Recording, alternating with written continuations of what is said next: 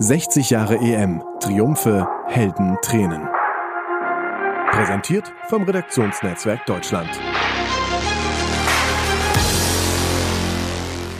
Teil 12. Balotelli zeigt seine Muskeln. Die EM 2012. Von Udo Muras. Gesprochen von Peter Reibel. Wenn ihm langweilig war, warf er Dartpfeile auf Jugendspieler oder er zündete Feuerwerkskörper im Badezimmer. Vor einem wichtigen Spiel lud er sich mal vier Prostituierte aufs Hotelzimmer. Sein Maserati wurde bis 2012 stolze 27 Mal abgeschleppt und wenn es ihm an der Tankstelle zu lange dauerte, bezahlte er einfach alle Rechnungen der vor ihm wartenden Kunden mit.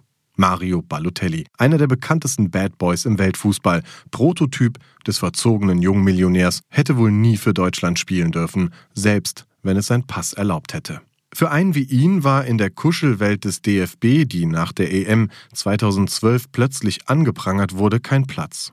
Und doch hätten sie viel darum gegeben, wenn er am 28. Juni in Warschau statt des azurblauen Trikots der Italiener das weiße mit dem Adler getragen hätte.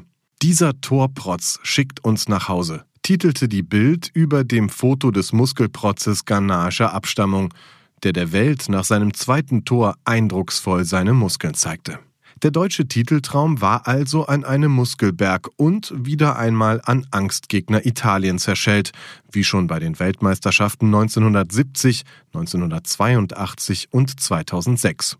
Ob Mexiko, Madrid, Dortmund oder jetzt Warschau, am Ende gewinnt immer Italien, frohlockte der Corriere dello Sport. Holger Bartstuber, damals Balotellis Gegenspieler und in Diensten des deutschen Rekordmeister FC Bayern München, sagte dem Redaktionsnetzwerk Deutschland, obwohl die Italiener eine ganz andere Mannschaft hatten und bei uns nur noch Philipp Lahm, Basti Schweinsteiger, Miro Klose und Lukas Podolski dabei waren, gab es natürlich diese Vorgeschichte. Die unschönen Erinnerungen an die WM 2006 hatten wir alle im Hinterkopf. Damit sind wir ins Spiel gegangen. Doch das Land wollte sich nicht damit abfinden, dass es sich um ein Naturgesetz handelt, gegen Italien zu verlieren. Bundestrainer Joachim Löw, der vor der Partie versprach, die Geschichte wiederholt sich nicht stand plötzlich am Pranger. Kann man noch an Yogi glauben? fragte die Bild am Sonntag ihre Leser. 59 Prozent sagten ja, der DFB auch. Präsident Wolfgang Niersbach gelobte noch in der Nacht der Niederlage, die eine Weltrekordserie von 15 Siegen in Pflichtspielen beendete, Treue. Yogi, du hast einen klasse Job gemacht. Wir sind unheimlich froh, dich als Bundestrainer zu haben. Es gab andere Meinungen und den medialen Konsens. Löw habe sich im Halbfinale verzockt mit seinen drei Änderungen gegenüber dem Viertelfinale gegen die Griechen, was mit 4 zu 2 endete. Auch Holger Bartstuber, heute Profi des VfB Stuttgart, deutet das an. Ja, wir sind mit einer veränderten Aufstellung ins Spiel gegangen. Damit hatte eigentlich keiner gerechnet. Der Spielverlauf war dann noch eigenartig. Wir fanden keinen richtigen Zugriff. Wir haben uns den Schneid abkaufen lassen. Den hatte Löw, so die Kritiker, schon vor dem Spiel verloren, als er mit zwei statt drei Spitzen agierte und erstmals Toni Kroos in die Startelf nahm. Dessen Sonderaufgabe? Er sollte Italiens Spielmacher Andrea Pirlo neutralisieren. Doch wurde es als Zeichen von Schwäche gedeutet, sich nach dem Gegner zu richten. Auch die Rückkehr von Mario Gomez und Lukas Podolski in den Sturm, der ohne die beiden gegen die Griechen als Markus Reus, Miroslav Klose und André Schürle in vorderster Front überzeugt hatten, erschien unverständlich. Löw verteidigte sich. Ich wollte die Zentrale mit Toni Kroos stärken, weil Italien in der Achse stark war, mit Pirlo und De Rossi. Mario Gomez hatte vorher drei Tore geschossen, Lukas auch einmal. Die ersten drei Spiele haben wir auch mit den beiden gewonnen. Die Fehler sind hinten passiert, wo wir nicht präsent waren. Es war nicht die Zeit für sachliche Auseinandersetzungen. Die große Enttäuschung diktierte die Schlagzeilen nach der Niederlage. Plötzlich war es fatal, dass die Spieler mit Migrationshintergrund, die das Team bei der WM 2010 auf ein neues Niveau gehoben hatten, die Nationalhymne nicht mitsangen. Schon bei der Hymne hatten wir verloren, fand Bild. Doch was hätte ein Sieg eigentlich gebracht? Diese Frage ist ebenso berechtigt wie hypothetisch. Im Finale wären die Deutschen wie vier Jahre zuvor auf die Spanier getroffen, die nun sogar Weltmeister waren und auch so auftraten. Sie zerlegten Italien mit 4 zu 0. Nie gab es ein deutlicheres Ergebnis in einem EM-Finale. Es war die totale fußballerische Dominanz. Wir haben auch heute unser Bestes gegeben, aber erkennen müssen, dass es noch eine bessere Mannschaft gibt. Glückwünsche an Spanien, sagte Italiens Torhüter Gianluigi Buffon. Mit Fernando Torres, der Deutschlands Finalniederlage vier Jahre zuvor durch seinen Treffer besiegelt hatte, stellten die Champions erneut den Torschützenkönig, dafür reichten drei Treffer. Die erzielte auch Mario Gomez. Sie sicherten Siege über Portugal mit 1 zu 0 und die Niederlande mit 2 zu 1. Beide legten im Turnierverlauf auch je einen Treffer auf, doch die geringere Anzahl an Spielminuten, die Torres für seine Tore benötigte, gab schließlich den Ausschlag für den spanischen Angreifer. Die Spanier gewannen in diesen Jahren halt alles.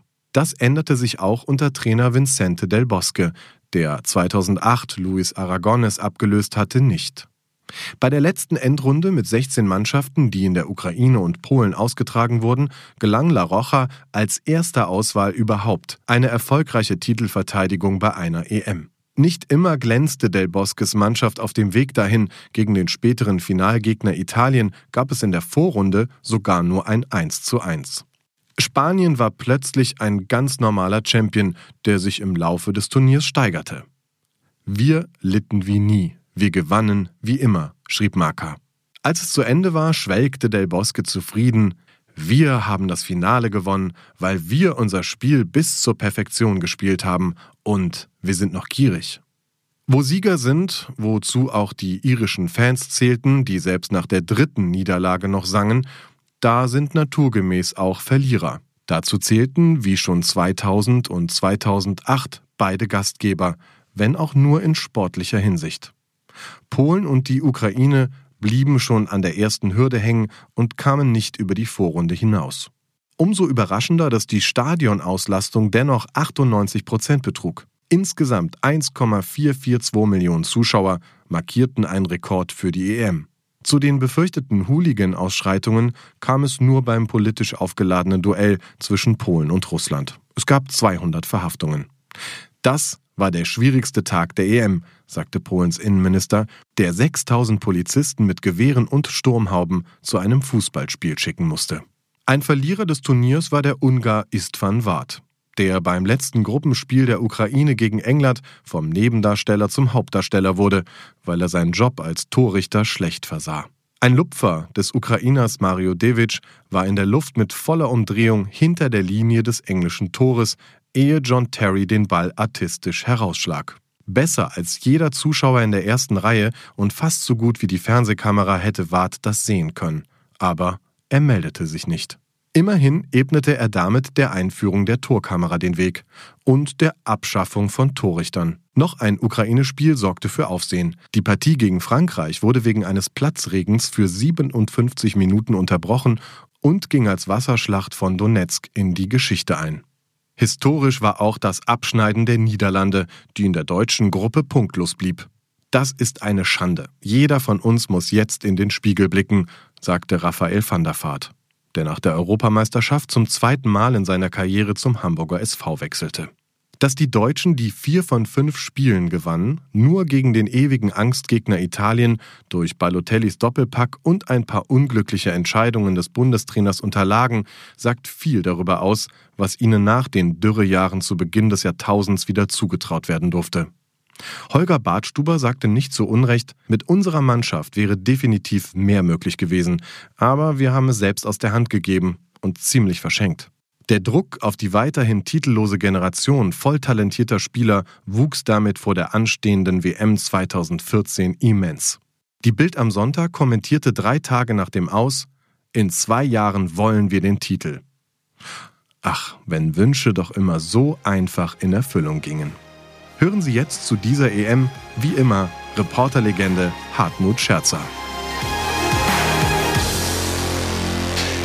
Die Europameisterschaft äh, 2012 in Polen in der Ukraine war etwas Besonderes für mich, weil ich erstens in der Ukraine, in Kiew, mein Quartier äh, äh genommen habe, weil ich äh, durch meine Tätigkeit als Boxsportjournalist die Klitschkos sehr gut kannte. Man kann sagen, ich war mit ihnen befreundet ähm, weil ich alle ihre Kämpfe, wo sie auch immer waren, verfolgt habe, ob in New York, Los Angeles und Moskau und so weiter.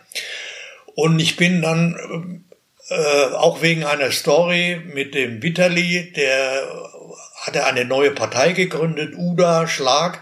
Und äh, es waren also Parlamentswahlen und er war, ging auf Wahlkampftournee. Und da bin ich zwei Tage mit ihm mitgefahren, habe darüber auch eine Story gemacht. Und dann kam also die Frage, äh, wie kommen wir nach Donetsk von Kiew? Äh, das war immerhin eine Entfernung von 700 Kilometern zum Viertelfinalspiel Spanien gegen Frankreich. Und dann sagte dann der Vitali, weißt du was, Hartmut, gebe ich dir einen, eine, einen Wagen mit Chauffeur fertig nach Donetsk.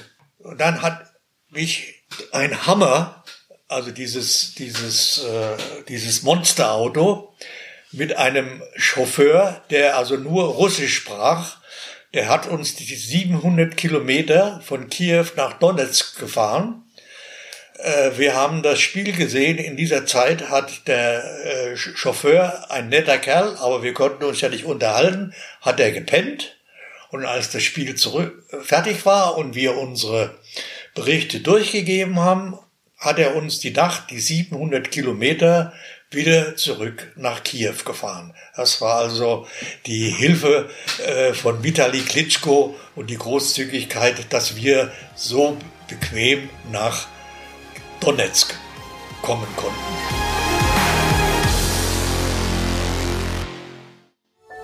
Dies war eine Produktion der Podcast-Bande.